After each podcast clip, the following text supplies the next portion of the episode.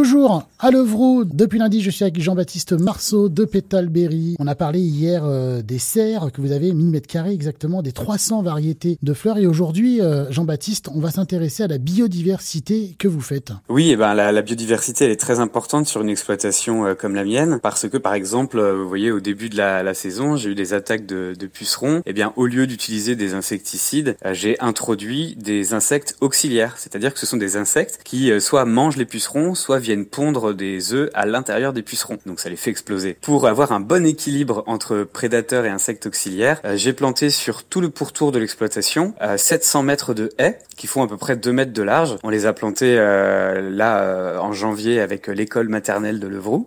et puis j'ai également des haies intermédiaires entre les jardins à l'extérieur qui permettent d'héberger eh bien toute cette faune auxiliaire qui va permettre de préserver un bon équilibre. Vous avez aussi, je présume, la visite d'abeilles, etc., de guêpes oui, oui, là par exemple, j'ai les, les facélies qui sont euh, en pleine floraison et les abeilles raffolent de facélies. Donc euh, euh, quand on les cueille le matin, même les abeilles sont encore un peu groggy à l'intérieur, donc celles-là on les laisse tranquilles.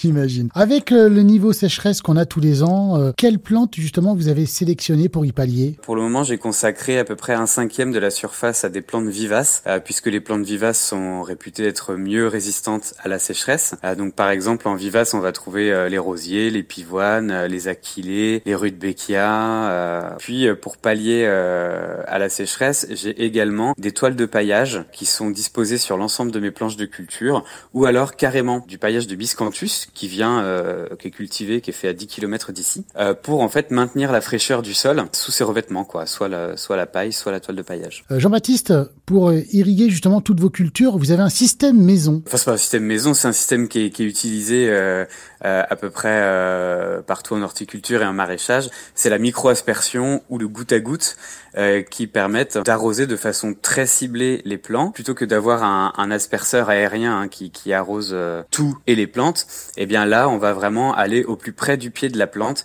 et dessous la toile de paillage ou le paillage naturel dont je vous parlais justement. Demain, ça passe trop vite, Jean-Baptiste, je vous jure. Hein. Demain, on va parler du collectif dont vous faites partie, de vos employés aussi parce que vous n'êtes pas tout seul, et puis euh, des fleurs séchées car vous faites des fleurs séchées.